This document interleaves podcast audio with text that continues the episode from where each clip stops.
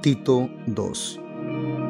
pero tú habla lo que está de acuerdo con la sana doctrina, que los ancianos sean sobrios, serios, prudentes, sanos en la fe, en amor, en la paciencia. Las ancianas asimismo sean reverentes en su porte, no calumniadoras, no esclavas del vino, maestras del bien, que enseñen a las mujeres jóvenes a amar a sus maridos y a sus hijos, a ser prudentes, castas, cuidadosas de su casa, buenas, sujetas a sus maridos, para que la palabra de Dios no sea blasfemada. Exhorta asimismo a los jóvenes a que sean prudentes, presentándote tú en todo como ejemplo de buenas obras, en la enseñanza, mostrando integridad, seriedad, palabra sana y reprochable, de modo que el adversario se avergüence y no tenga nada malo que decir de vosotros. Exhorta a los siervos a que se sujeten a sus amos, que agraden en todo, que no sean respondones, no defraudando, sino mostrándose fieles en todo, para que en todo adornen la doctrina de Dios nuestro Salvador, porque la gracia de Dios se ha manifestado para la salvación a todos los hombres, enseñándonos que renunciando a la impiedad y a los deseos mundanos, vivamos en este siglo sobria, justa y piadosamente, aguardando la esperanza bienaventurada y la manifestación gloriosa de nuestro gran Dios y Salvador Jesucristo, quien se dio a sí mismo por nosotros para redimirnos de toda iniquidad y purificar para sí un pueblo propio celoso de buenas obras. Esto habla y exhorta y reprende con toda autoridad. Nadie te menosprecie.